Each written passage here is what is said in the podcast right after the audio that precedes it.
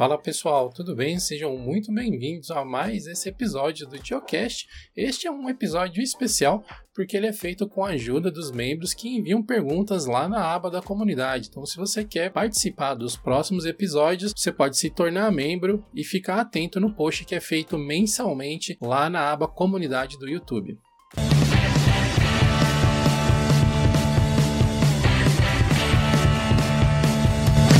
Esse episódio do Geocast conta com o apoio do OnlyOffice. Se você está procurando uma suíte Office completa, capaz de atender dos fluxos básicos de usuários domésticos, até mesmo necessidades de grandes empresas, como colaboração, troca de documentos, segurança, criptografia, o OnlyOffice certamente é uma opção que pode atender às suas necessidades. A versão 7.0, que já foi lançada há algum tempo, trouxe diversas novidades como formulários inteligentes, novas transições, mais compatibilidade com a suíte da Microsoft, enfim, diversas novidades que podem auxiliar a tornar o seu fluxo de trabalho ainda mais produtivo, mais seguro e mais cheio de funcionalidades. Então, acesse o link que vai estar aqui na descrição desse episódio e conheça mais sobre o OnlyOffice que é o Ed do futuro editando esse podcast que vocês vão ouvir a partir de agora. Vou deixar aqui uma pequena, um pequeno aviso, né? Eu acabei não conseguindo participar dessa gravação porque eu estava num outro compromisso da empresa, mas como sou eu que edito, eu dei meu jeito aqui de vocês poderem ouvir pelo menos um pouquinho da minha voz nesse episódio também. Então acompanhem aí essa live cheia de perguntas e informações muito bacanas que o Dio e o Raul conduziram. Abraço! Bom dia, senhoras e senhores. Às 10 da manhã estamos entrando ao vivo nessa sexta-feira. Tudo bom, Raul? Como é que você tá? Tô ótimo. E aí, pessoal, beleza? Sejam muito bem-vindos. A gente vai fazer um quadro que costuma ser feito, é, costumava, na verdade, ser feito dentro do Discord dos membros do canal, que é responder as dúvidas que as pessoas mandam para o Dio Linux Responde. O Dio Linux Responde é um dos quadros que a gente tem aqui no canal, onde todo mês eu faço esse postzinho assim, ou um muito parecido na aba da comunidade aqui, com visualização exclusiva para membros. Aí os membros fazem várias perguntas e geralmente tem uma ou outra que tem algum conteúdo parecido ou que é assim bem interessante para fazer um vídeo dedicado a ela. E aí o Dio Linux responde acontece o vídeo do canal. Uh, nesse mês eu acho que foi a pergunta do Deixa eu até ver aqui, se eu não me engano. Aqui, ó, do Marcos. Foi esse aqui especificamente que a gente falou sobre como aprender Linux e tal, né? E tem um monte de outras perguntas que a gente gostaria de responder agora, ao vivo, junto com vocês. E claro, vocês vão poder fazer perguntas aí no chat também, não fica exclusivo para os membros, mas aqui as nossas pautas iniciais. E vamos destrinchar todos esses assuntos aqui na parceria do meu grande amigo Raul. A primeira foi do Francisco Pedroso, Quais as suas expectativas para o Ubuntu 22.04 LTS? Também gostaria de saber qual a sua opinião sobre o Fedora poder estar ocupando o lugar que o Ubuntu ocupou durante tantos anos. Eu vou passar a bola aqui para o Raul. O que você pensou aí a respeito do Ubuntu 22.04 primeiro, antes de falar do Fedora? Minhas expectativas não, não eram muito altas, para ser sincero. Eu achei que ia ser muito mais do mesmo, sabe? Uhum. Porque, pelo menos todas as últimas versões, né? Era sempre muito esse negócio de. Coloca um negocinho aqui, um negocinho ali pronto, acabou, sabe? Atualizou a, as versões do, do Gnome, dos aplicativos. É, excedeu um pouquinho, né? Porque. Porque tiveram algumas novidades assim, legais, teve aquele negócio do Accent Color, teve algumas coisas interessantes. Mas ainda não acho que é, nossa, meu Deus, que revolução, sabe? Agora, agora vai, sabe? É, é ainda tem a, aquela questão da, do, dos snaps, né? Da Snap Store. Ainda fica difícil de defender. Mas assim, ruim não tá, definitivamente. Então eu acho que, que pode dar bom. Eu acho até que eu falei nos vídeos lá, mas me parece melhor do que as últimas LTS que saíram. Então, teve uma progressão, igual você falou. É, não tá uhum. tá perfeito. Acho que esse é o ponto que bate em quem utilizava o Ubuntu por muito tempo, já utilizou, assim, na década passada, dá pra se dizer, que é o Ubuntu ele significava muito mais para o desktop do que significa hoje ele ainda tem muita importância a olhos do mercado em geral, em número de. em market share mesmo, assim, é a distro mais uhum. popular uhum. ainda, mesmo no desktop. Uh, de longe, assim, não tem nem comparação.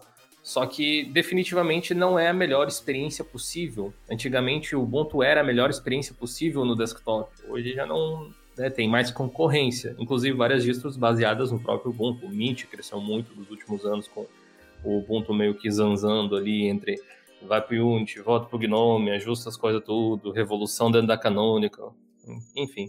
E esse lance aí do uhum. Fedora estar ocupando o, o lugar do Ubuntu, digamos assim, o que, que você pensa sobre isso? Olha, como um fã de Fedora, não, confesso que gostaria.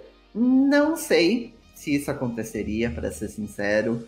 Eu não sei nem se a Red Hat tem esse interesse. É, apesar dela estar tá ali sempre melhorando, Fedora, sempre colocando as coisas, eu não sei se ela tem interesse monetário mesmo. Não, não vejo por que, que seria interessante isso para ela dela ser, tipo, a cara do Linux desktop. Sendo que, tipo, todos os produtos dele são voltados pro, pro público empresarial, né? Não, não sei até que ponto seria, seria interessante. Eu acho que uma coisa para eles poderem ser realmente uma distro amigável, sabe, fácil para o usuário, é resolver aquele Anaconda. Porque é muito uhum. confuso de você usar ele. Tipo, ele, ele é bom, tá ele é no, é poderoso. Tá no caminho, né? Eles estão fazendo Sim. um novo, eu acho. E ele é bom, ele é poderoso, mas ele é confuso, sabe? Não, não é muito amigável quando você nunca mexeu com ele. Só, só do fato do botão tá no canto superior esquerdo, você já fica, tipo, perdido. Cadê o botão, sabe? Você, você acostuma. Depois da, da segunda vez que você instalou, já fica mais de boa. Além de faltar algumas coisinhas, eu acho que não tem muito interesse do, do Fedora. Eu acho muito mais provável o Pop OS, até porque ele já tem a base Ubuntu, então ele já, já tem aquela base consolidada por trás, e o Pop OS de fato tem interesse no mercado desktop, eu acho muito mais provável ele é. ser a, a, próxima cara do, do Linux. É. Eu até vejo de uma forma um pouco diferente. Eu acho que o Pop é uma das que tem potencial para isso também, assim como o Fedora. Uh, o interesse da Red Hat, talvez, poderia ser a mesma, a mesma questão que aconteceu com o Canonical e o Ubuntu, né? Como as pessoas começaram no Linux através do Ubuntu, quando elas foram trabalhar em servidores, elas foram usar qual sistema? Hum. O Ubuntu também, sim, sabe? Sim.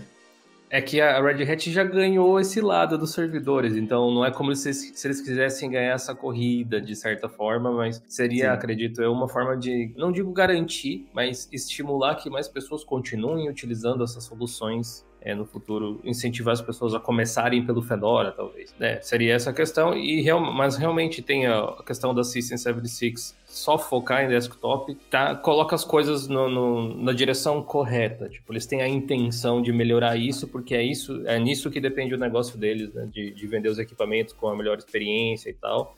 Mas eu tenho um pouco de receio da questão deles mudarem a interface, uh, reconstruindo ela, sinceramente, porque é um passo bem grande. Eu sei que a empresa lá cresceu bastante nos últimos tempos e tal. É, não é uma empresa nem de, de perto, assim, tão grande quanto uma Canonical da vida, mas cresceu um pouco, sabe? Só que como eles dependem muito da a receita deles depende muito da venda de hardware especificamente, eles não necessariamente precisam do Pop OS para vender o hardware deles.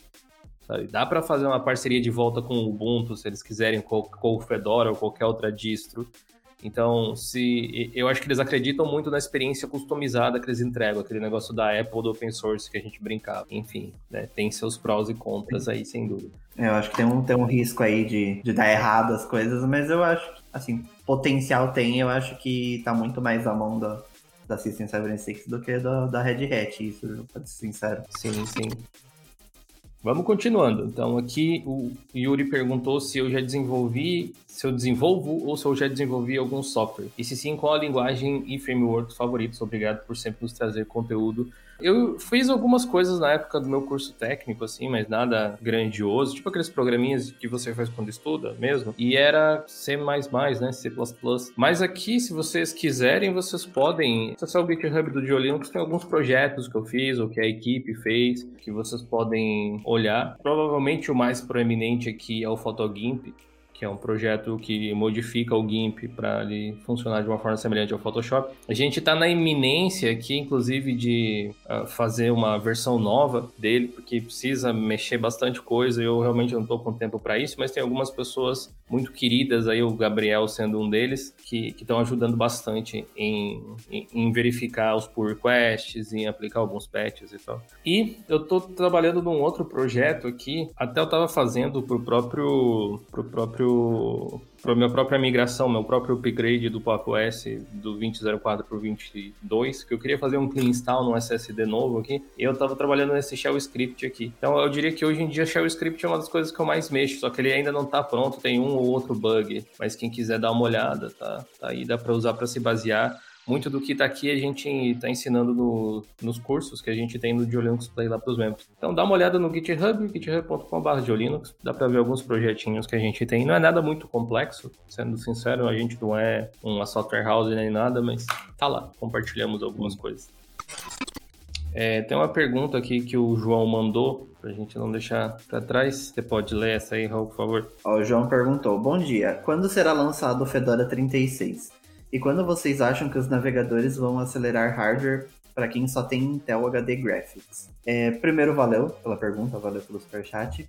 O Fedora 36, até onde eu sei, ele ainda está sem data de, de lançamento, porque era para ter lançado uh, era pra ter lançado semana passada ou retrasada? É retrasada, né? Mas tava com. É. Tava com, com algum bug que não tava impedindo o lançamento, então eles não, não liberaram. Eles esperam que, que consigam lançar dia 10 de maio. Se não tiver nenhum outro grande problema, dia 10 de maio é para sair o Fedora 36.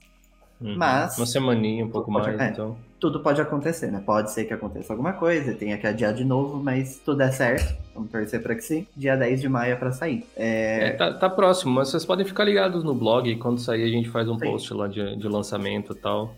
De linux.com.br lá para quem não costuma acessar. Coloca aí nos seus favoritos, acessa toda manhã, tem sempre coisas novas para você ficar inteirado com, com as notícias e tal. E, e em notícias, se você está sempre procurando ficar informado a respeito do mundo open source, tem duas dicas, na verdade, bem legais. A gente tem uma newsletter que a gente manda toda sexta-feira com um resumão do que aconteceu durante a semana, desde os conteúdos que a gente publicou de maior relevância até as notícias mesmo que aconteceram do mundo tech, mais puxando um pouco mais para open source, é, de linux.com.br barra news ou barra newsletter. E toda quarta-feira o Raul faz uma versão assim, mais ou menos, desse quadro lá do GeoLinux Clips, apresentando as notícias para vocês. Se vocês ainda não assinam lá o canal, o outro canal, no caso, dê uma olhada, porque é bacana. É, a próxima pergunta, na verdade, a gente tem um vídeo já para responder aqui. É, a pergunta foi feita pelo, pelo Marcos. Aqui. Ele pergunta sobre como aprender mais sobre Linux, o que estudar exatamente, coisas assim. E a gente fez, esse foi o vídeo do Dio Linux Responde desse mês, é esse vídeo aqui, ó, como ser um, um usuário avançado, é, como ser um usuário Linux avançado, o que estudar exatamente. Então, as perguntas, essa pergunta em particular aqui, ela foi respondida dessa forma, então, obrigado aí pela colaboração, Marcos, você nos ajudou a fazer um vídeo que eu espero que seja útil para toda a comunidade. A próxima é do grande Vini, nosso advogado de direitos digitais, que acompanha o nosso projeto há um bom tempo já. Um abraço para você. Já existem boas soluções de notebooks ARM no Brasil, exceto o Mac. Pretendem em um futuro próximo testar distros em ARM? Acho que não tem, né? Sinceramente, Olha... o M1 é o melhor. É, é, o melhor do mundo, não tem nem do Brasil, eu acho. Não tem muito o que comparar, é. infelizmente. Pessoalmente, eu nunca vi nenhum dos notebooks com, com Qualcomm da vida vendendo aqui no Brasil. Pode ser que tenha mas eu, eu nunca vi. E olha, aí quando fala boa solução, eu realmente não recomendaria. Eu acho que esses, esses chips da Qualcomm para desktop ainda estão bem ruinzinhos, sabe? Eu acho que tá bem longe ainda. Eu queria ver essa exclusividade né, do, do Windows com a Qualcomm caindo, para a gente ver mais, é, mais empresas né, fazendo chips ARM, que aí eu acho que tem, tem chance de, de chegar no nível da Apple. Mas realmente, ARM no desktop hoje em dia é só M1. Tem uns, uns Snapdragon, como falou o Marcos aí, que aparecem de vez em quando, realmente. Tem alguns Chromebooks que tem. Tem os, os Raspberries, se você quiser contar, Sim. também, que talvez seja mais popular, assim, em termos. Agora, em termos de boas soluções, tipo aquela coisa que você pode pegar hoje para trabalhar só, eu acho que a melhor é, ainda né? é, é, o chip da Apple, provavelmente. E olha Sim. que tá, ainda assim não é perfeito. Ainda tem alguns Sim, probleminhas dependendo de qual software você vai querer utilizar. Mas ah, é, no momento é, é a melhor solução utilizando o ARM para o desktop, assim, de longe. Tem, talvez uhum. isso mude. Gostaria, gostaria, gostaria é. de poder experimentar. E aí, se a gente pretende no futuro próximo testar distros em ARM, Bom, todo vídeo que a gente roda um Raspberry está rodando alguma distro em ARM, mas é na verdade nesse hardware no máximo que a gente vai conseguir testar por enquanto. É, até que apareça algum computador no mercado tirando o, os Macs nesse, que, que funcionam com, com, essa arquitetura. Isso me lembra que as pessoas às vezes pedem para a gente testar o Asahi no, no M1 lá. Ele não está funcional ainda 100%. O pessoal fez os benchmarks e gosta de dizer que agora o Asahi, eu acho que ele é um Arch Linux, né? Ele, tá, ele fez mais pontuação no benchmark do, do que o M1. Mas não é isso que conta no fim, né? Não é só isso que conta. Isso é uma coisa importante, mas uh, toda a experiência no entorno ela é relevante. E por experiência eu digo funcionar Bluetooth, funcionar Wi-Fi, funcionar a, Neural Engine lá, funcionar a GPU corretamente. Isso ainda não chegou lá. É, eu vou ser assim, extremamente sincero. Eu paguei muito caro no MacBook para correr o risco de quebrar ele só para experimentar ou para brincar ele de alguma forma. Então, o que, é que eu preciso? Isso. Preciso saber que o negócio funciona. Não precisa ser perfeito, mas que funcione razoavelmente bem, que todos os recursos do computador que ele não vai ficar inutilizável, não vou precisar um dongle para acessar a internet ou algo assim, e que seja possível restaurar instaurar o macOS sem ter outro Mac, porque eu não queria ter que arranjar um outro Mac só para buildar uhum. lá de repente uma ISO ou qualquer coisa assim, ah, de forma relativamente simplificada. Pelo que eu vi, hoje ele é instalado como se fosse como fazia o Bootcamp antigamente nos outros Macs com Windows e Mac, ele meio que faz uma partição, uma coisa assim. Sim, é. Aí talvez seja o caso só de apagar a partição, mas eu não fui a fundo para ver ainda porque já não estava é... funcionando mesmo. É, é, é, um, é, um, pouco mais gambiarra que o Bootcamp, mas é nessa mesma ideia de fazer uma outra partição. Ele tá em alfa ainda, né? Então, tipo, ele é promissor, realmente, mas ainda tá longe do ideal. Porque, de fato, né, não adianta você ter a melhor nota do benchmark e você não consegue usar seu mouse porque não tem Bluetooth, sabe? É, fica, fica meio difícil. Mas, né, espero que, que chegue no, no stable né, em algum momento e é, é promissor. Sim, e que não seja o único, né? Porque hoje ah, a, gente, a gente sabe o nome de uma distro chamada Asahi Linux, que é uma coisa bem única, cujo único propósito, basicamente, é rodar lá. O legal vai ser quando você tiver um Ubuntu que você instala no M1, né? Um Fedora né? que você instala no M1, exato. Né? Então, esse, inclusive, esse, essa é uma medida, eu acho, de que a compatibilidade chegou quando os drivers foram integrados no kernel diretamente, fizerem parte do mainline, e aí, tecnicamente, qual, qualquer distro, entre aspas, poderia rodar nele. Tem isso aí. Bom. A próxima aqui é do Leandro AP Campos. Eu quero agradecer toda a equipe e membros do Linux por todo o conteúdo de qualidade sobre o universo open source, tecnologia e sistemas Linux. Obrigado você, Leandro, pela parceria. E para a equipe falando em sistema modular e Steam Deck, quando teremos uma análise desse dispositivo de entrada da Valve, uh, será que ele terá chance de terá uma chance de chegar competitivo aqui no Brasil? Então, Raul, o que, é que você me diz do, do Steam Deck? Teremos uma análise Olha, desse dispositivo?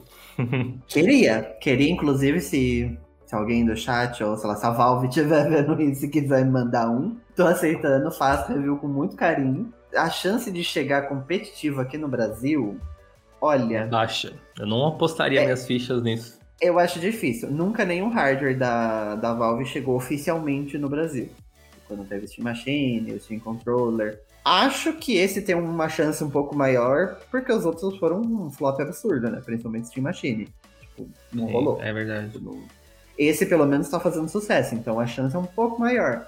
Mas como a gente sabe que o Brasil é meio negligenciado pelas empresas, é, eu acho que só deve chegar aqui quando, tipo, tiver realmente redondinho, sabe? Já Pode vendemos chegar... muito nos States, já vendemos muito nas Europa, aí vamos para os outros países. Ah, Isso se não forem para a Ásia antes, né? Não, ah, aqueles coitados.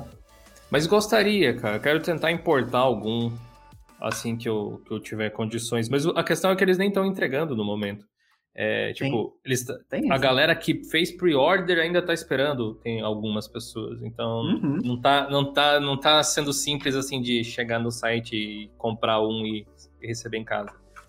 Uh, já não ia ser barato. Agora, essa parte de chegar, tipo, competitivo aqui no Brasil, ele não, definitivamente ele não vai ser tão barato proporcionalmente falando, quanto é nos Estados Unidos. Isso já é um, é um sonho impossível, você não espera, né?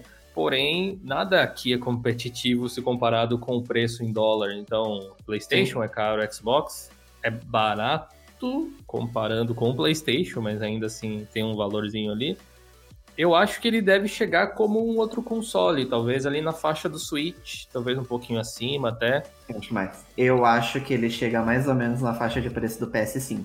Eu acho que chega uns 4 e pouco. Porque o, o PS5 lá fora é 400 dólares. É, É, mais barato, se eu não me engano. E, e o, o, o Steam Deck é mais barato, é 400 dólares também. Eu acho que chega mais ou menos nessa faixa de preço. Mas é difícil falar competitivo, né? Porque ele não é um competidor direto. É, é indireto, mas diretamente ele não é um competidor nem do PS5, nem do Switch. E aí, tipo, não necessariamente uma pessoa que quer um, um PS5 tem interesse no Steam Deck. Ele- Eles têm um, propósitos um pouco diferentes, então... E os concorrentes dele, né? Tipo, a Ayami o- e os outros lá que eu não lembro o nome, nem vendem no Uhum. Brasil também oficialmente. Acho que você É. consegue por AliExpress, mas oficialmente também não. Aí meio que não tem competição aqui. né? Ah, o ou a Ayami aqui diz que deve chegar uns 2k pro Brasil por aí, chutando. Eu até acho que mais, viu? Acho que mais, Ah, bem mais. provavelmente mais. É, infelizmente. A, a questão não é nem chegar competitivo, porque se você comparar com outros dispositivos que as pessoas usam para jogar, é, consoles e PC, inclusive, acho que ele fica ali no bolo. Sinceramente, eu acho que não deve extrapolar para mais ou para menos. Porém, como os outros dispositivos utilizados para jogar, exceto o celular, mas talvez até incluindo, continua sendo um valor. São muitos reais empilhados, sabe? Pra você gastar Então, nisso. é, não, dois mil reais é sem condição, porque como ele é 400 a, a- valor base, se levar em consideração que o dólar é 5 reais, já sairia dois mil reais sem imposto nenhum. Aí depois tem depende imposto, de como- importação e... Pode isso. depender também de como eles distribuírem aqui. Se eles conseguissem montar É. o negócio no Brasil, aí tem, eu acho que tem alguns É. impostos a menos Sim. e tal, mas é imposto sempre ferrando a nossa vida, né? Padrão. E acho difícil o, a Valve fazer isso, pelo menos de imediato. Tipo, se eles trouxerem pra cá e minimamente for um sucesso, pode, ser, pode até ser que eles invistam em montar aqui, sei lá, uma coisa do tipo. É, Mas de início acho difícil. é que às vezes o preço talvez até iniba um pouco desse sucesso, né? Se for um valor alto, Sim, menos gente naturalmente vai comprar, e é complicado, né? Você comprou um, um PlayStation recentemente aí e tal, Uhum. em vez de comprar um, fazer um upgrade, pra tipo, botar mais hardware no PC, placa de vídeo, etc. Acho até que você desmontou, né, o, o PC lá. É, você acha que tá compensando mais console pra jogar especificamente? Olha, eu acho que depende muito, viu? Porque, tipo, é, eu realmente eu vendi o desktop, agora eu tô só com o Mac Mini. Realmente, se eu tivesse, tipo, com um desktop, ou sei lá, com um notebook, aí eu já falar, falaria que não, não vale tanto a pena, porque tipo, precisa ter um hardware para jogar. E, tipo, se você precisa de um hardware parrudo para trabalhar, aí meio que, tipo, você já faz os dois ali no mesmo hardware. Acaba valendo mais a pena, porque jogo sempre vai ser mais barato na, no Steam. Já foi mais barato. Hoje em dia você acha jogo de É. lançamento de 300 reais no PC também. Ne- Mas- Nem é de lançamento agora. Eu vi hoje, hoje de manhã no Twitter, do, do próprio Diolinux mesmo, o post que, que o pessoal escreveu no blog lá, do Back 4 Blood, que agora roda no Linux também, Uhum. com suporte experimental. Eu pensei, nossa, eu gosto, sempre gostei de Left 4 Dead, né? Vou dar uma olhada aqui. 277 reais, 275 reais na Steam. Pensei, é, vou esperar. Tem né? no- lá. Tem no Game Pass, viu? Tem no Game Pass. Dá pra você jogar ou no Windows com Game Pass ou no xCloud lá da vida. Muito, é, muito É. mais negócio. Mas, então, é, aí tem essa questão do Game Pass também. Mas ainda assim, mesmo tendo muito jogo caro, também tem muita promoção no PC. E são boas promoções. Tipo, o Witcher 3, que foi Game of the Year, tem hora que tá, tipo, eu vi ele por 13 reais no, no, na GOG. Tipo, isso nunca vai ter no, no console, É. sabe? A promoção dele por 13 reais. Isso não tem. Não Mas. importa o quão antigo seja o jogo.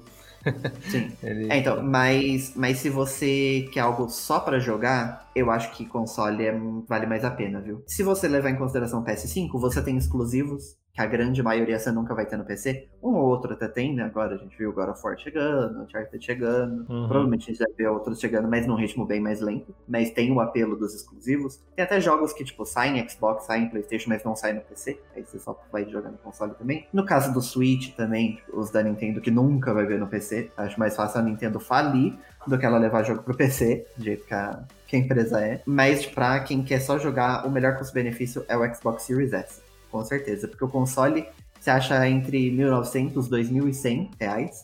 É, dizer, ele é menos de 3 mil reais. Não, é, É, então, nem- é. não tem nenhum PC que você monte por 3 mil reais pra jogar, por É. exemplo. no mínimo uns 3,500 pra cima pra você minimamente jogar. Mas, tipo, você jogar é. no mesmo nível que o Xbox Series S, você vai comprar os de 5 mil. O Laser 5, Sim. o, o, o game 3i da Lenovo, não tem jeito. O Xbox Series S sempre vai ser melhor custo-benefício e, tipo, com 47 reais, eu acho, por mês, você paga o Game Pass Ultimate e você tem, tipo, 120, 130 jogos. Tipo, não existe custo-benefício é. melhor que esse. O lado ruim, será que a gente pode dizer, é que você não poderia jogar, tipo, o Game Pass você não pode jogar no Linux ainda, né? Quer dizer, você pode jogar é. via Xbox Game, Sim, Cloud Gaming, claro. mas é, não no PC. Mas aí, aí você trata. Você tem uma instalação com é. Windows e usa o Windows de console, whatever, né? Sim, é, aí são, são vários pontos a se pesar, né? Mas. Eu, é o meu caso, inclusive. Eu, eu tô achando que tá valendo a pena. Tipo, eu peguei o Switch já, porque eu queria jogar os jogos da Nintendo. Agora, como eu tô só com o Mac, eu peguei o PS5, eu consigo jogar todos os exclusivos da Sony. E, e como eu não tive PS4, então eu consigo jogar tudo que saiu no PS4 também agora.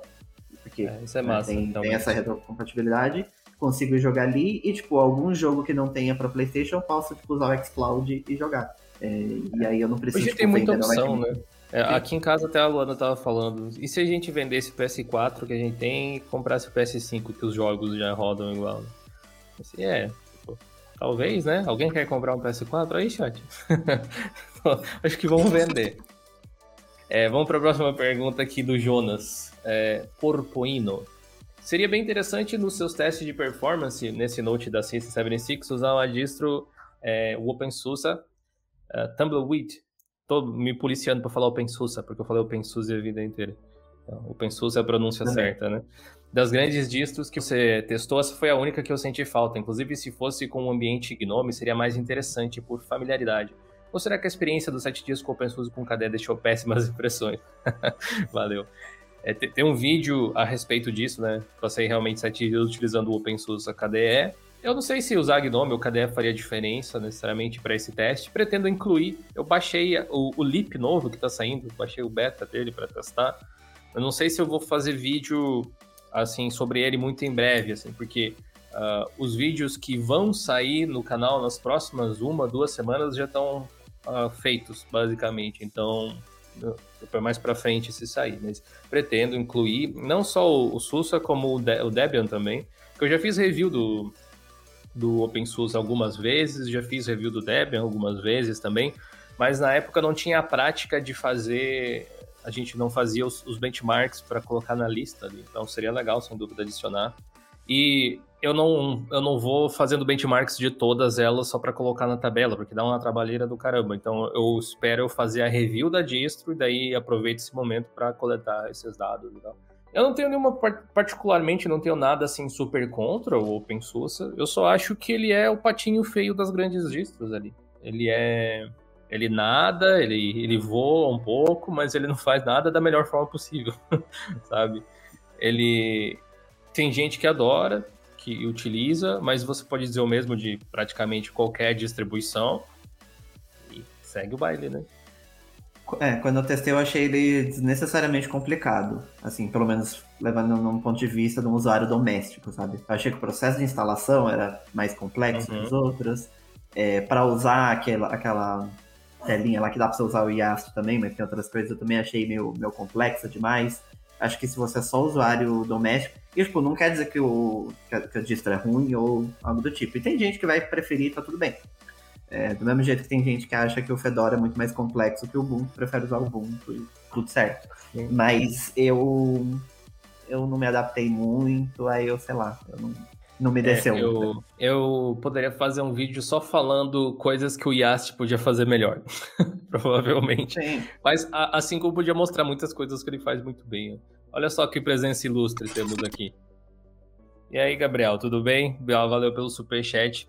É, o Gabriel arranjou um MacBook antiguinho, lá um Core 2 Duo de 4 GB DDR2, 667 MHz eu não sei o que, que ele fez lá, que Macumba ele estava fazendo, mas ele falou comigo esses dias pelo Twitter pra gente tentar ressuscitar esse MacBook aí com alguma distro ou alguma coisa do tipo.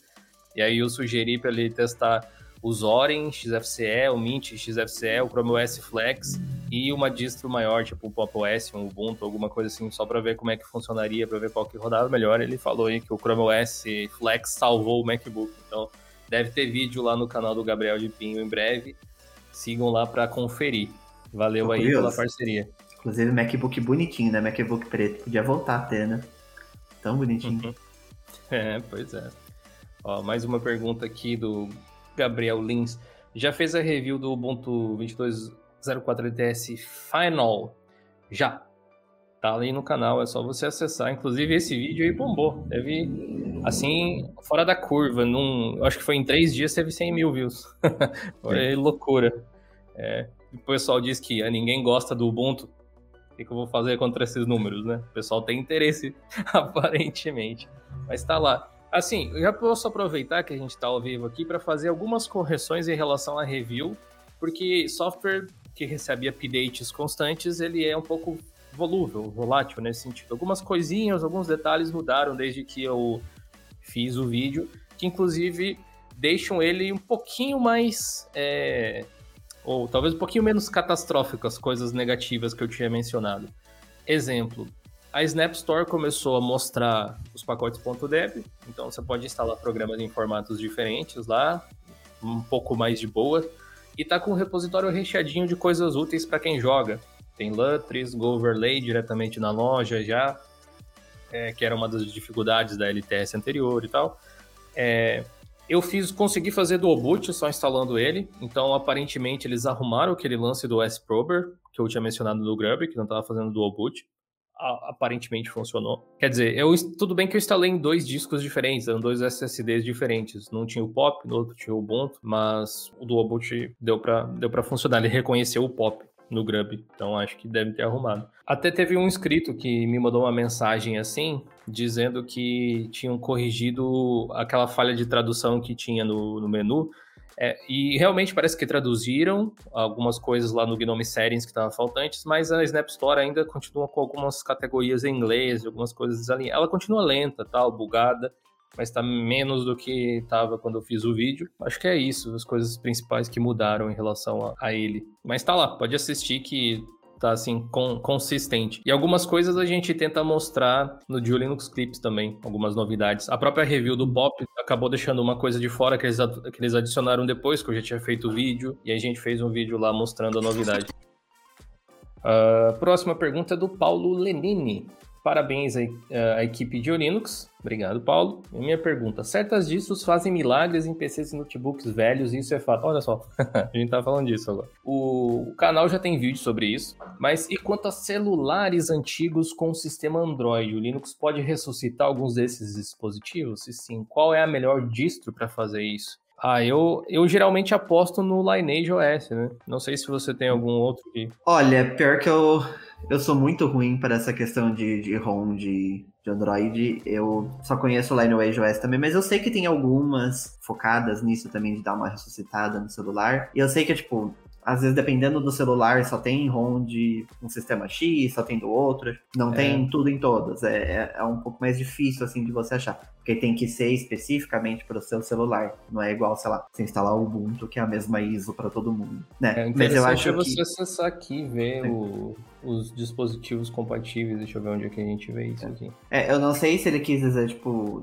de distro Linux para salvar o, o celular, como, tipo, aquelas... Eu esqueci o nome daquelas distros Linux para celular que tem agora. Que tem várias, tipo, que usa KDE, que tipo, tem uma ah, KDE sim, também. Sim, sim, sim. É, Como é que é o Pure OS? Isso, Pure. É, essas eu acho que não deve salvar muito, não.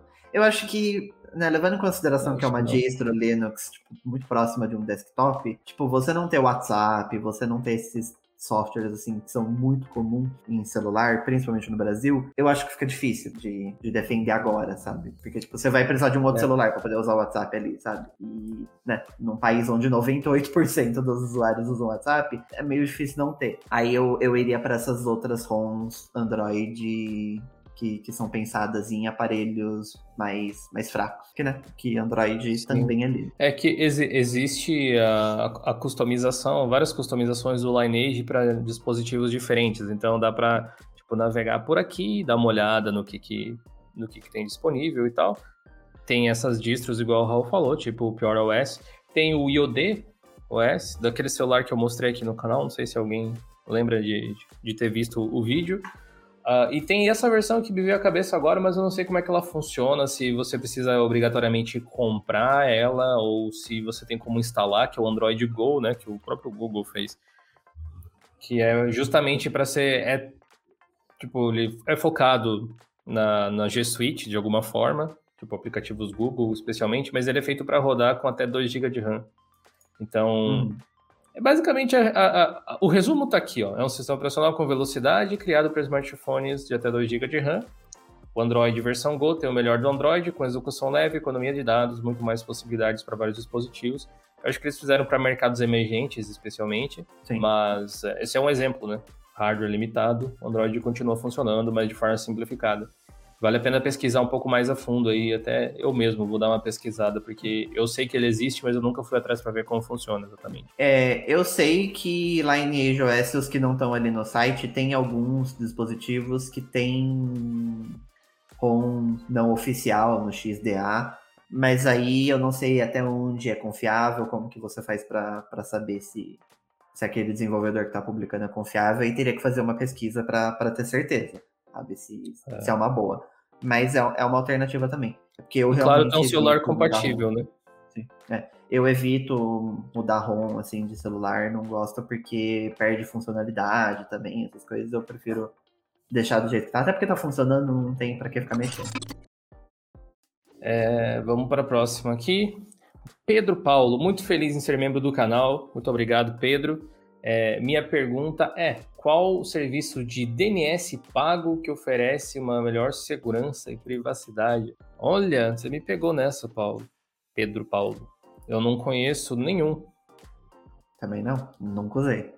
Nunca fui atrás. Mas eu acho que uma das alternativas é você usar esses, esses públicos em, tipo, OpenDNS, por exemplo, se você acha que. Né?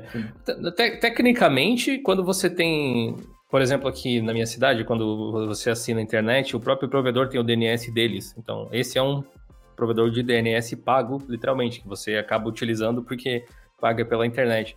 Eu acho que se apontasse para o IP deles ia funcionar igual, não precisa ser cliente, mas é, esse seria um dos casos. Eu não conheço nenhum pessoal do chat aí, quem souber, manda bala aí, porque dessa aqui eu tô voando. Você conhece algum? Eu uso. Não, eu uso Cloudflare. Quer dizer, eu não sei se agora eu tô usando Cloudflare ainda ou se eu mudei para o do Google. Mas eu geralmente. Eu usar os dois também. É.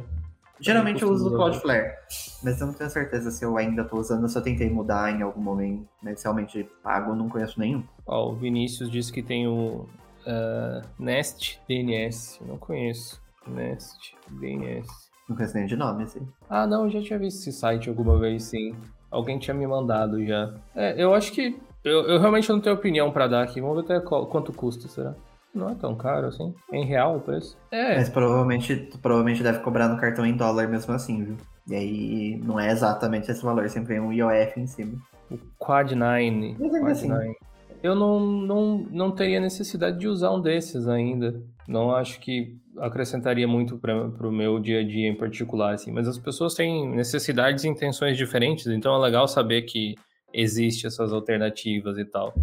Uh. Mas é tão. É, é, um marketing meio baixo, né? Eu realmente nunca tinha ouvido falar, nunca chegou um ad para mim, nunca chegou não, nunca assisti um criador de conteúdo que falasse sobre isso. Não que não exista, né? Eu só não vi realmente. Mas bom saber, bom saber. Aí o pessoal sugeriu algumas. Eu não, não pôr a minha mão no fogo por nenhuma porque eu não conheço. Mas tá aí. É, Nicolas Freitas, obrigado pelo superchat, meu querido. Valeu pelo apoio. É, um cafezinho beninho para quem mora em Poa. Valeu. É, para hoje. Dúvida. Eu estou utilizando o Ubuntu que está meio Cagado, beleza. Eu sou engenheiro de software, atualizo para o 2204 ou vou para o Fedora? Um abraço e viva o Linux. Esse é o outro site. um abraço lá pro, pro Fábio, lá do Vivo Linux, inclusive. Olha, eu acho que vale a pena você estar tá sempre rodando a versão mais nova, a menos que você tenha um software que só roda numa versão antiga. Sim. É difícil é, tomar essa decisão por você, né? As duas é, estão bem consistentes. Sim, mas acho que entre isso de 2204 ou Fedora tem uma questão, tipo, tá cagado porque você fez alguma coisa e ele deu problema? Ou porque, tipo, alguma coisa tá rolando incompatibilidade com base Ubuntu? Porque se foi você que fez alguma coisa, aí beleza, faz uma instalação limpa do 2204, deve resolver, imagino eu. Mas se foi, sei lá, alguma incompatibilidade com algum software que você usa, se tá tendo algum bug na sua máquina, alguma coisa assim, aí acho que vale o teste do Fedora, né? É, acho que é por aí mesmo. Uh, eu até tava vendo aqui se eu tinha o, o, vídeo, eu tinha salvo, que eu acho que eu não gravei depois. Eu tava testando o Fedora da minha workstation aqui, porque eu também fui picado pelo, pelo chapéu vermelho, né, disfarçado de chapéu azul. E aí eu tentei rodar lá tal, mas assim, eu não sei o que acontece se o meu setup é complicado, porque eu já nessa máquina, basicamente na mesma máquina, no mesmo setup, dois monitores, mesmos mesmos periféricos, assim, por muito tempo, já rodei o Mint por muito tempo, já rodei o Ubuntu por muito tempo. Eu tenho placa, uma placa NVIDIA, uma RTX uh, 2060 já há alguns anos comprei logo que lançou, então na época eu paguei barato ainda, acho que paguei R$ 1.600, imagina só. e. É, não funciona. Fedora não funciona. Depois que eu instalo o driver proprietário, um dos monitores não liga mais, já, e a resolução não fica certa. Não eu funciona é pessoal, com Wayland, não funciona com Shorg. Eu, eu realmente Tipo, se fosse depender da minha experiência com o Fedora, eu não recomendaria. Mas eu sei que não é essa a realidade, afinal, muitas pessoas já relataram que, tipo, conseguem usar, assim, tranquilaço. É... E o Ubuntu é... sempre funcionou pra mim, então o que, que eu posso dizer numa situação dessa?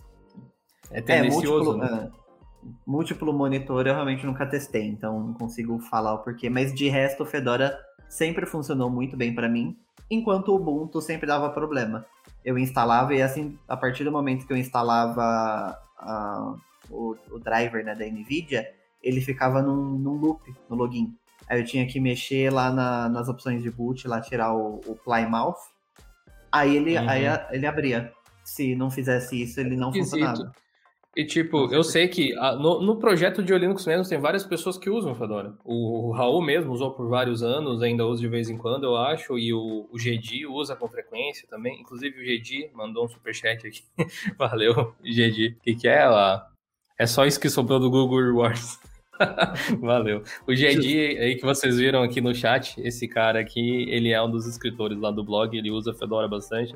E tem um tutorial que ele fez, inclusive, mostrando como instalar o driver da NVIDIA, da, da NVIDIA no Fedora, que eu segui, funcionou para instalar o driver, mas o resultado final não foi, não foi legal, é. assim. E, assim, o Fedora KDE foi pior ainda, tipo, porque o Fedora Gnome ao menos aparecia a tela, tipo, a princípio tava normal, depois que instalou que deu problema, no modo live tava show, ou seja, foi trollado.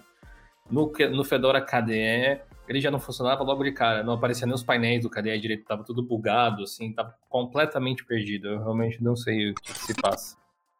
Maestro Boggs mandou cincão, valeu aí pela contribuição. Isso são horas, rapazes! o que vocês é, fizeram com o tema Plymouth que eu fiz para vocês? Gil já usou o DaVinci com render na rede? Um abração. Eu acho que eu cheguei a utilizar lá naquela época que você mandou, alguns anos atrás, né? Já é, por, um, por, um, pouco tempo, não vou mentir. Não ficou no PC por muito, porque eu vi formatando e eu acho que saiu logo, eu não instalei de volta. O DaVinci com render na rede, eu nunca utilizei. Teria que montar, tipo, é. como se fosse mini render farm, né? Você viu que agora a versão 18 do DaVinci vai ter o suporte a cloud deles também, tipo a Creative Cloud, uma coisa assim? Eu Sim. vou ter que ver exatamente como funciona, mas achei bem interessante. Eu vi que tem uns planos lá de você contratar a cloud deles que parece que começa em 5 dólares por mês. Eu não entendi exatamente como funciona, não fui ver o esquema de preço. Mas assim, é, pelo menos começa com preço justo, e depois tem, né, aqueles. Você até mandou no, no grupo lá do, do Discord, né, que tem os. Uhum. Tipo, os NAS deles, os né? NAS, que é, é, como se fosse os Que é aí onde o filho chora e a mãe não vê, né? Porque é caro. É, a gente pode até mostrar aqui, ó. É, Black Magic Cloud. Mas é, é, sensacional, sabe, que tem essa, essa funcionalidade. E acho que dá uma facilitada, né, para usuários mais básicos. Tipo, você ter uma cloud dele, você poder só, tipo, Sim. assinar e usar. Olha, olha que bonitinho. Parece design da Apple até. Combina bem, né, com, com os é, Macs que eles usam para ilustrar aqui. Uh, deixa eu ver onde que era que eu tinha visto o preço, acho que era mais para baixo. Aqui, ó. É tipo. em real é, é sede, vai dizer. Olha só. 10 mil dólares só. 30 mil dólares esse aqui. 80 tera, mas 30 mil dólares. 320 eles nem mostram o preço. Tipo, é. eles só vão fazer se você comprar. Tipo, tem nem estoque. Acho que nem Devia estar escrito aqui. Coloca assim, are you rich? Click here. É. Coloca ele no build de order, né? A Soul. Tem que pagar calma no negócio desse, né? É, realmente, realmente é caro. A gente recebeu um novo superchat aqui do Manual do Século Moderno. Olha só. É, sabe se tem uma distro atualizada com acessibilidade? O Orca é bem ruim. Infelizmente, não. Eu acho que ele deve ser um dos principais. O que eu acredito é na atualização do próprio Orca, sabe? É um projeto comunitário, de software livre e tal se alguém tiver conhecimento, é uma boa hora para compartilhar aí no chat, de repente, se vocês conhecerem alguma coisa assim de leitor de tela, que seja de código aberto, ou que funcione no Linux mesmo, não sendo código aberto também.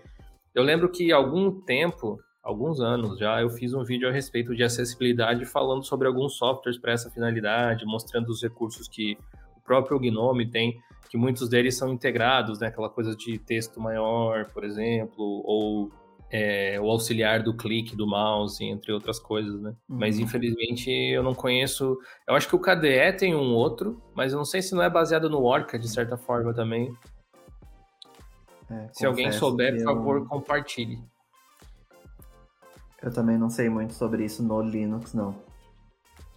É, mas isso, isso até, me, até, me, até mexe um pouco comigo, porque é mais uma amostra de que as pessoas não se preocupam tanto com uma coisa tão importante, né? Essa questão de inclusão é, é, é extremamente certeza. relevante. Vamos tentar, inclusive, botar um pin aí, vamos tentar colocar esse tópico para pesquisa e a gente uhum. criar algum conteúdo para o blog ou alguma coisa assim, de repente.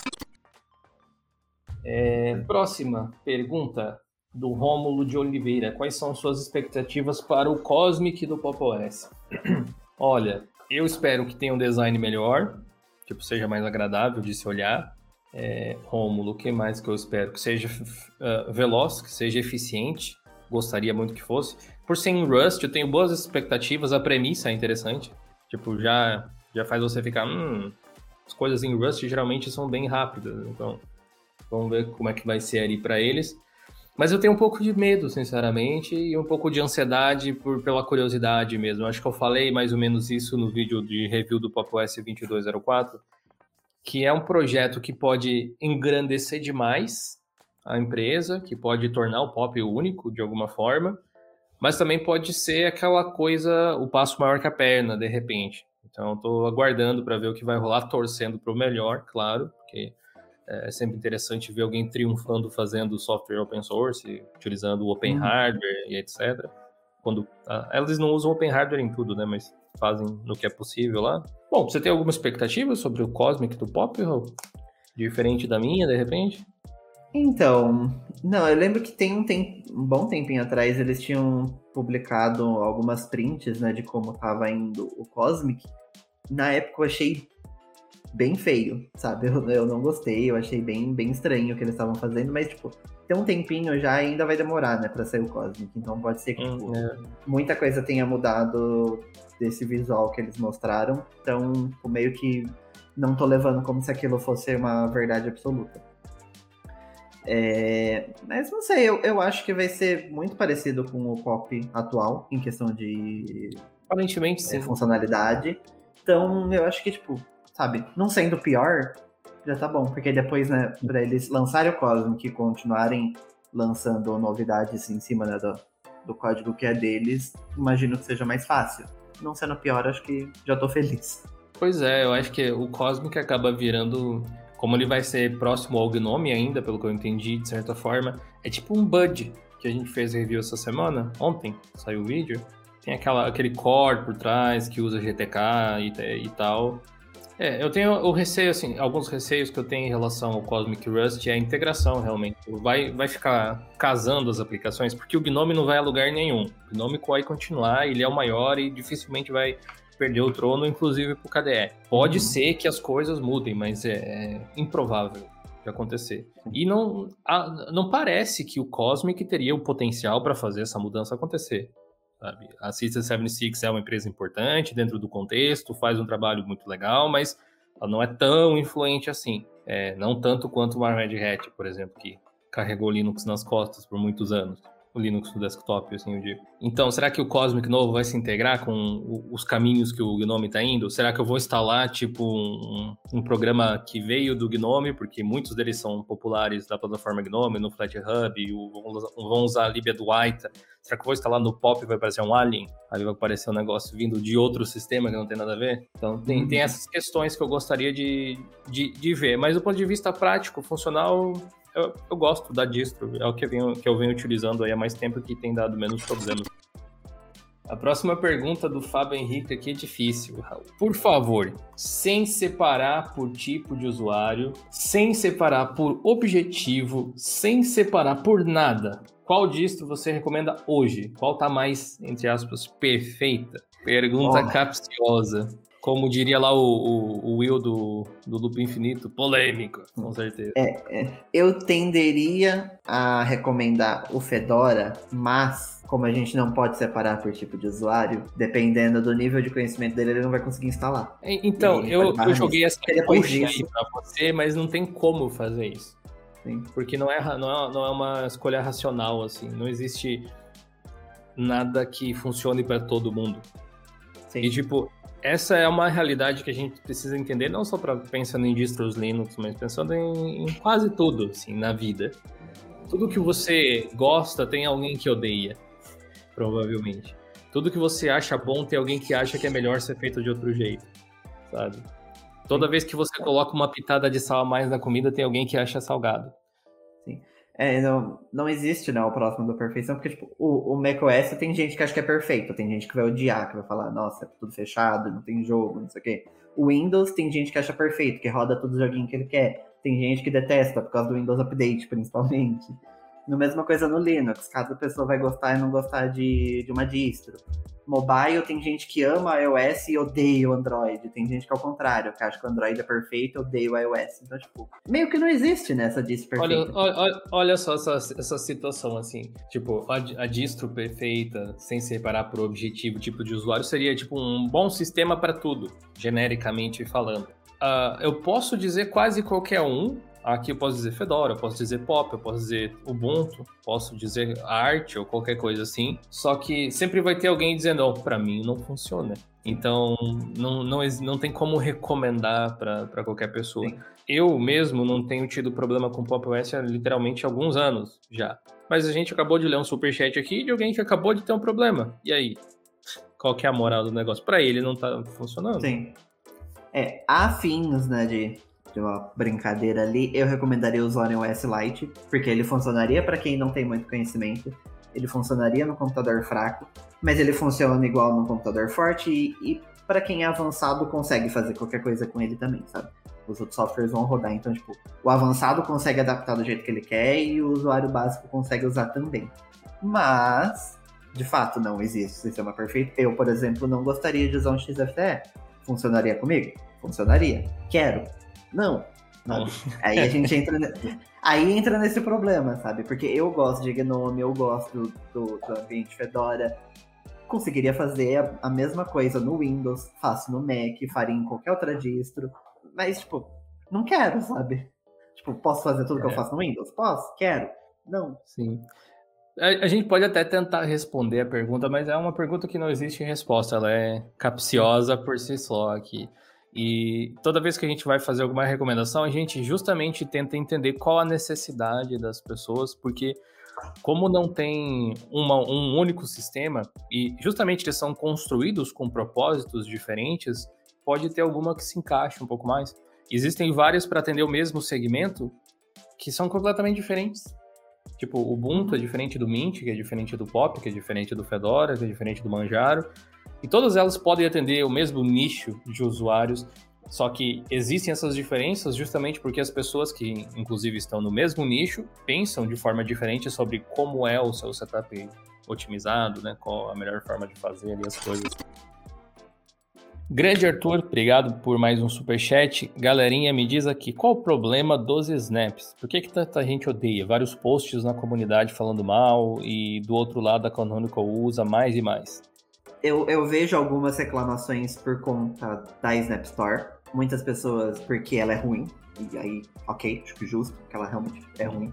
Tem uhum. gente que reclama por pela Snap Store em si, acho que você é proprietária, e tipo, não tem supostamente como você instalar. Né? É, é, o, o back-end é proprietário, não tem como você usar outra alternativa. É, não sei até que ponto isso é 100% de verdade, porque tipo, o Zorin mesmo na loja deles, acho que instala o Snap, não sei como funciona, se, se esse back-end proprietário tá lá igual, não, não sei realmente a questão técnica disso. Back, back, O back-end proprietário seria, tipo, a parte do servidor. Ah, tá, tá. Da loja, tipo, a, a loja ah, de apps tá. em si, ela é open source.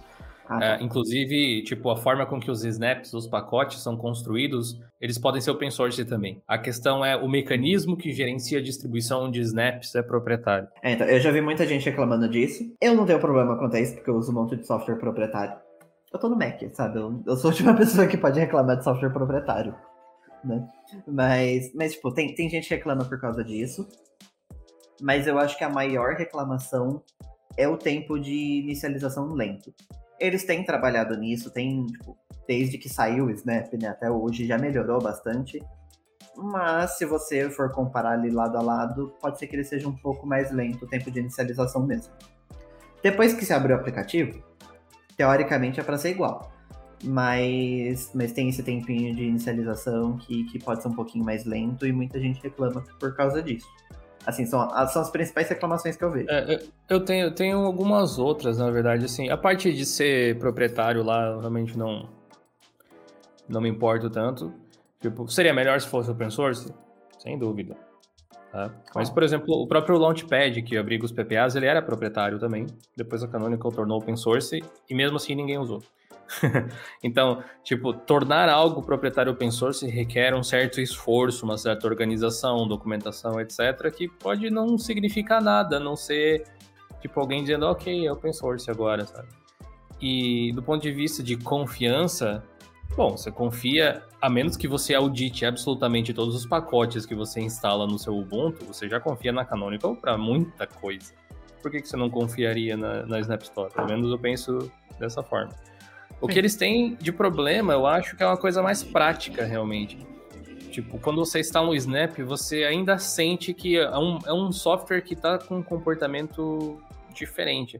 Eu uso, por exemplo, aqui, o único Snap que eu uso assim constantemente, que eu tenho instalado no meu sistema aqui, é o Alf Desktop, que é aquele aplicativo de autenticação em dois fatores da Twilio, uh, ah, para facilitar, né? Tipo, o meu dia a dia aqui uhum. mesmo, não precisa estar com o celular na mão e tal. É, e ele é só distribuído para Linux via Snap oficialmente pela Twilio. Então a Canonical tem esse lado de conseguir puxar parcerias com grandes empresas que Flatpak não necessariamente chegou lá ainda, sabe?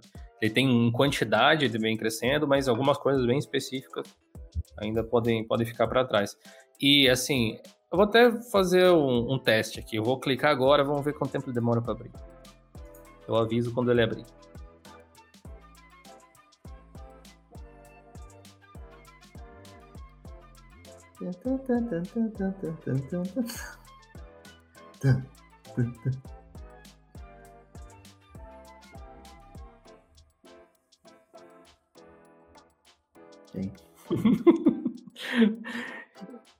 Ele, ele abriu, mas ele não tá funcional ainda, não tá mostrando o conteúdo do app. Agora tá carregando. Aí, agora tá funcionando. Quanto tempo deu? Uns 15 segundos, talvez? Não sei nem se deu tudo isso mas, tipo, você sente que ele não tá se comportando igual o resto que você clica e abre instantaneamente, assim, mesmo com SSD e tudo mais, entende? Isso é uma questão. Agora, uma coisa que me chateia realmente, que eu acho é. que seria de fácil resolução, é o lance de auto-update que eles têm. Eu acho que você dá a opção de ter auto-atualização, é legal. O Fedora faz isso há bastante tempo através da Gnome Software. Por padrão, até acho que instala as atualizações automaticamente. Isso ajuda as pessoas leigas ou esquecidas a se manter seguras. É bom é, ter a opção. Até a, o pop novo que lançou, a novidade que a gente lançou lá no Clips era justamente isso que ficou de fora da review. Eles lançaram uma ferramenta para permitir que o sistema seja atualizado automaticamente com Flatpaks, Debs e pacotes Nix lá do Nix OS, curiosamente. Então, veio do, né, de lugar nenhum, mas veio lá para o recurso. Uh, e os snaps, eles têm esse comportamento por padrão, só que não tem como desligar. Tipo, eu não quero atualizar, não quero gastar minha internet agora. Não tem como.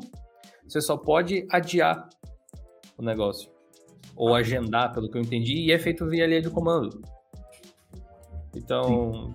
aí é, é, é tipo, é uma coisa tão óbvia que não é assim que tem que ser, que me impressiona que a Canonical tem esse comportamento. É importante que os snaps tenham um mecanismo de auto-update, porque eles são utilizados em outras coisas, onde Flatpak não pisa, tipo internet das coisas, assim, dispositivos inteligentes. Tipo, você não vai querer que a sua geladeira inteligente fique vulnerável se ela puder dar um auto-update com direito a rollback se alguma coisa der errado. Os snaps são excelentes para isso. Para um servidor, talvez até você vai querer que a aplicação atualize. Daí depende. Às vezes sim, às vezes não. Às vezes você não quer tirar, às vezes atualizar a aplicação significa tirar o site do ar ou o serviço parar de funcionar por um tempo. Aí você vai querer agendar isso para algum momento específico. Mas no desktop, em se tratando ainda de usuários Linux, você precisa dar esse controle, tipo, dar a opção de auto-update, mas dá a opção de desligar, sabe? Isso daí é, é tipo, um vem, sim, vem ativado por padrão, porque, tipo, beleza, o usuário leigo que não mexe nisso vai deixar atualizado, e quem quiser desativa, né? Eu sei que nem todo mundo liga para isso, eu mesmo até prefiro deixar é, o update por padrão, então tem gente que vai usar numa boa, mas você ter opção realmente é, é algo bem interessante.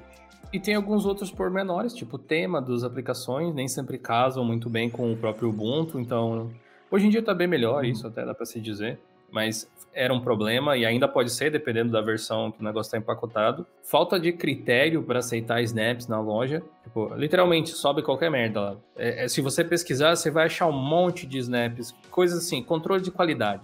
Pensa na Google Play, que já tem um monte de porcaria. Pensa na, uhum. na App Store lá da Apple, que tem um monte de coisa meio nada a ver também.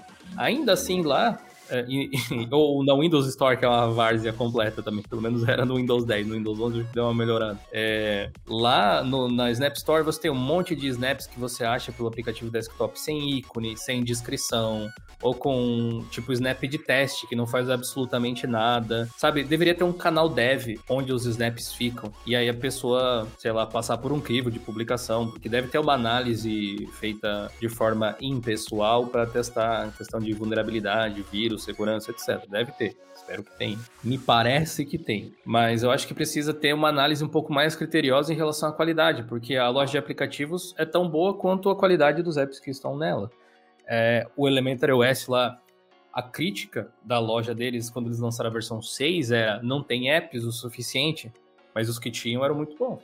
Era, era um problema diferente. No caso do Ubuntu, acho que eles queriam bombardear tanto a Snap Store pra galera que deixaram as pessoas publicar. Não, é fácil, vai, publica, e realmente parece ser simples o mecanismo de publicação. Mas precisa ter uma certa restrição para garantir a qualidade e a segurança das pessoas, porque as pessoas vão instalar e confiar em qualquer coisa que tiver lá. Tipo, tem 3, 4, 5, 6 Blender diferente, sabe? Tem o que é checado pela Blender Foundation, que é interessante, mas os outros talvez devessem aparecer mais para baixo do primeiro, ou sei lá, deixar mais claro de que não é oficial, sabe? Essa, esse é um fator também que eu acho que precisa melhorar. E a Snap Store em si, a, a lojinha de apps, o aplicativo da lojinha de apps para o desktop Ubuntu precisa definitivamente de... Primeiro, por que está utilizando o Gnome Software como base, né? Tipo, não tem a menor relação com o Gnome mais aquilo. Por que não fazer uma loja pro Ubuntu mesmo, com Flutter, de repente, que eles gostam tanto agora que estão fazendo o instalador novo em Flutter? De repente podia ser uma opção, né? Sim. Quer coisa melhor que aquilo. é, não precisa de muito mesmo para fazer diferente. Tipo, não, não faz muito sentido. Mas é cheio. É, é, não, tu, tudo bem né? forne fornecer o serviço e tal, a pessoa querer fazer. Até o negócio de pegar um software open source, mudar o nome e, e botar ele pago lá, mau caráter, talvez. Ilegal? Não. Mas Sim. a Microsoft poderia fazer melhor, com certeza. É, é, isso, com certeza. Acho que o maior culpado é a Microsoft que aprovou isso, né? Porque, tipo, é, ela não tem desculpa, né? É, tipo, a Microsoft é uma empresa que vale trilhões. É. Valeu aí o Antônio Carlos pelo superchat. Ele não falou nada, mas obrigado pela colaboração aí. Agradecemos muito. Esse episódio tá bem voltado no Ubuntu, né? O pessoal uhum. realmente tem muito interesse no Ubuntu aqui. O Wesley também fez uma pergunta relacionada. Aparentemente, a Canonical resolveu voltar a trabalhar no Ubuntu Desktop agora. Pelo que eu estou vendo no beta do 2204, você acha que essa acordada, entre aspas, da Canonical, se deu por causa da chegada do Steam Deck, e com o Steam mudando a base do Steam OS de Ubuntu para arte, também indicando o Manjaro para quem quiser testar e reduzir o zoom da página. E testar e desenvolver jogos para o Steam Deck. Qual a sua opinião sobre isso? Bom, acho que deu uma mexida. Isso, fato. O Steam Deck mexeu com muitos setores do mercado, assim. Eu aposto que dentro da Microsoft da vida alguém já pensou assim, como é que a gente faz um desses com Windows? Sabe? Daqui a pouco. Deve ter alguém pensando nisso. Se vai acontecer mesmo, não sei, mas pode ser que tenha. E eu acho que impacta, assim. Tipo, se não impactou, isso é mais preocupante ainda. Deveria ter impactado se não impactou. Porque é você ver você perdendo um pouco da referência. Como eu disse no início da live, até a gente estava falando sobre esse assunto. O Ubuntu realmente se tornou um assunto recorrente da live, muitas perguntas sobre isso. É, ainda é a distro mais popular, ainda é o sistema mais utilizado no desktop em servidores. Mais de 50% dos servidores Linux são Ubuntu, são 55%, acho até. Uh, eles têm uma liderança confortável, mas aí que mora o perigo. Você está confortável demais, você não vê a concorrência chegando, porque é, eu acho que o Bill Gates até falou um negócio assim uma vez, é, tipo, a, a, pessoas que são acham que são grandes demais, que não podem perder, e aí quando vê são atropelados. é, é, meio que isso, sabe? Eu acho que eles precisam dar essa sacudida aí pro desktop se eles quiserem manter o, o status que o Ubuntu criou para si mesmo ao longo uhum. do tempo, porque não é como se o Ubuntu tivesse ali sem mérito. Eles fizeram muita coisa importante, boa e certa para chegar nesse patamar. Mas eles hum, realmente deram uma, uma reduzida nesse ímpeto nos últimos anos, naturalmente. Uh, eu acho que tem muito a ver, assim. Tipo, uma das coisas, sem dúvida, é a parte de, de games e tal. Que eles, a gente até fez um vídeo falando Sim. sobre isso, fez post no blog falando sobre abrir, eles abriram vagas na Canonical para uh, um gerente de desktop que ia cuidar mais da parte de games, de marketing, envolvendo games, inclusive, ainda. Eu não vi realmente nada muito evoluído nesse sentido. Tecnicamente falando, é uma distro viável para jogar, relativamente fácil de configurar as coisas. Agora que a Snap Store voltou a mostrar os debs, você instala Steam por lá, Luther, etc. Então, de boas. Suporte a hardware, legal também. É, mas isso aqui ficou marcado, né? Agora o Steam OS é art, by the way. Então... Sim. É, não, é realmente dá para ver que eles estão querendo, né, ver mais esse mercado de jogo, tem algum interesse. Eu acho que não é só isso que, que fez eles acordarem pro desktop também, mas eu acho que tem tem, tem um interesse sim, porque né, com o lançamento Steam Deck, é, querendo ou não, tá tendo uma conversa a mais dentro da comunidade tech sobre Linux, né, no geral. E aí, por mais que muita gente vai testar o SteamOS, vai tentar para jogo, às vezes vai acabar indo pro Manjaro justamente porque ele roda arte. Mas querendo ou não, eles podem tentar pegar um pouco da fatia ali, porque as pessoas vão estar testando Linux. Às vezes não só para jogo também, elas vão descobrir que o Linux existe e como funciona e vão querer testar. E podem tentar ir pro Ubuntu. Eu acho que tem, tem um interesse ali, sabe, de dar uma, uma mexida, até é. para para gerar notícia também, né? Porque tipo, a pessoa vai pesquisar de Linux, vai começar a cair um monte de notícia do Ubuntu sabe? Tudo isso pode, querendo ou não, ajudar um pouco, sabe? É, marketing é uma coisa bem, tipo, em termos de produto, assim, é uma coisa bem ampla. Você precisa atacar por vários setores diferentes, assim. E marketing de conteúdo é um dos mais efetivos. Uhum. Uh, eu, vou, eu, vou, dar um exemplo para vocês refletirem sobre isso aqui, inclusive utilizando o um exemplo do próprio canal, para tipo, tentar ser transparente com vocês. É, as pessoas, com uma certa frequência, dizem que eu, o Raul ou o Diolinux só fala de tal sistema. Se você for observar muitas vezes em senso prático, né, você vai ver o assunto do vídeo, aonde que está o outro vídeo do canal com esse assunto. Tipo, a gente postou o vídeo do Pop OS esses dias e postou o vídeo do Pop OS no Diolinux Clips complementando um ao outro. E teve alguém que comentou assim, nossa, mas vocês só falam do Pop OS. Aí eu fui ver, hum. será? Qual é o último vídeo que eu falei do Pop OS antes desse? Era basicamente o outro lançamento. A questão é que muitas vezes eu faço conteúdos aqui onde eu uso o Pop OS para mostrar o aplicativo, aquela coisa assim, então acaba gerando essa percepção. Isso, uh, até mesmo sem querer, é um marketing de conteúdo. Afinal de contas, as pessoas estão sendo expostas constantemente àquilo. Isso aconteceu quando utilizava o Ubuntu, isso aconteceu quando utilizava o Mint. E existia aquela galera que dizia: você só fala do Mint, você só fala do Ubuntu. É. Quando, é... quando eu fiz ali, teve uma sequência, teve um, uma época que eu fiz, acho que durante dois meses, quatro vídeos do KDE, ninguém disse, você só fala do KDE. Mas uhum. é a questão de percepção, né? É, eu tô vendo aqui no de Linux Clips mesmo, tem 81 vídeos publicados. A gente tem três falando sobre o, o Pop OS. E ainda tem gente que acha que a gente só fala do Pop OS, tipo. Às vezes ele aparece de fundo. A gente tava falando dele. É, é. Não, não mas, é, mas, é, mas é esse o lance do marketing que, tinha, que eu tinha falado e tal. Quando as pessoas começarem a utilizar mais o SteamOS daqui a pouco para jogar, aí o Ubuntu fica mais para trás, ele aparece menos. Tipo, se as pessoas não estão.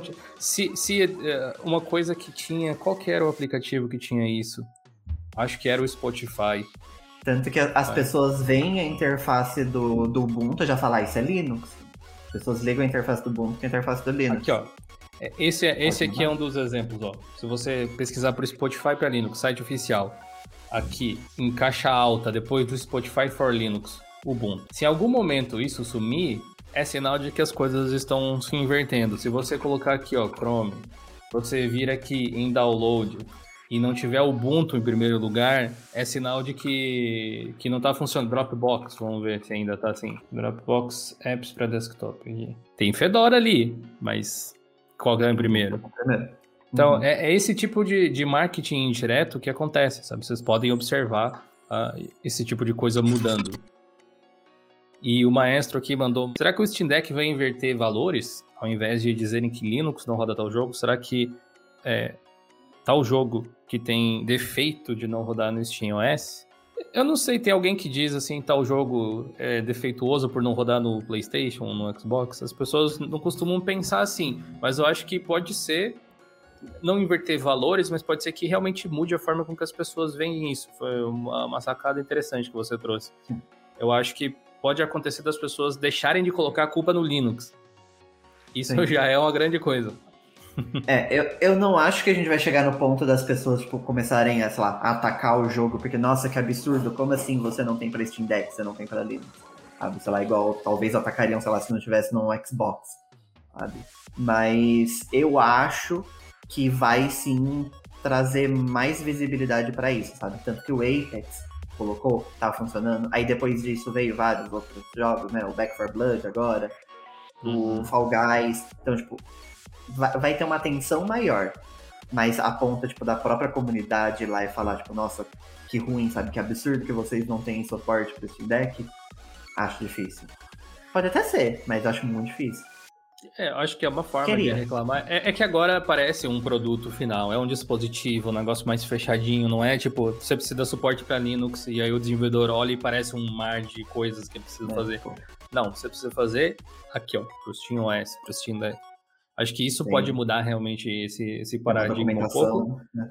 E para no, nossa felicidade, dos que não possuem um Steam Deck ainda, uh, as modificações que a Valve faz por serem open source e tudo mais refletem nos Linux de desktop e a gente pode aproveitar os benefícios que o SteamOS traz, mesmo sem utilizar ele diretamente ou sem ter um Steam Deck. Então, Valve mandou bem demais nessa, né? E clã, eu acho que é isso.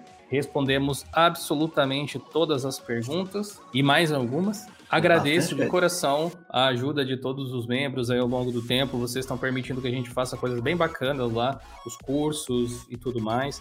Estão ajudando a sustentar a equipe também aqui, com certeza. É, obrigado pelo carinho de quem participou aqui. A gente respondeu algumas dúvidas que não eram dos membros também. A nossa intenção é ampliar isso, mas eu acho que vocês entendem por que, que a gente deu mais atenção para que eles mandaram. Obrigado a todo mundo que mandou superchat. Esse dinheiro vai ser muito bem aplicado para a gente melhorar os equipamentos. Eu estou querendo uh, montar tipo um, um servidorzinho aqui tal para poder fazer alguns vídeos específicos para o canal. Isso vai ser extremamente útil. Eu preciso fazer upgrade no computador da Luana também, então esses superchats aí serão uh, essenciais, serão úteis demais. Valeu, gente. E a gente vai fazer mais lives assim, com certeza. Uma que eu sugeri num vídeo recente do canal foi uma comparando o Pop e o Ubuntu lado a lado para mostrar especificamente quais as diferenças que eles têm. E o pessoal achou legal a ideia. Se vocês toparem, a gente faz isso daqui a algumas semanas, eu acho. E acho que seria talvez uma experiência bacana. Raul, aí as suas últimas palavras para a live de hoje. Queria agradecer todo mundo que veio, que ficou conversando com a gente, que fez pergunta. Agradecer né, mais uma vez todos os membros que têm ajudado o canal. É, fazer o jabá aqui, né, mais uma vez, do Dia Linux Clips. Quem não for inscrito, se inscreve lá, tem, tem bastante coisa legal. Tem vídeo toda segunda, quarta, sexta e sábado. Toda quarta-feira tem, inclusive, o Dia Linux News comigo. Adoraria que vocês dessem uma olhada, assistissem. É, e agradecer a vocês. É, só isso. Obrigado aí pelo carinho. Bom almoço para quem for almoçar. Bom trabalho para quem for trabalhar. E até a próxima.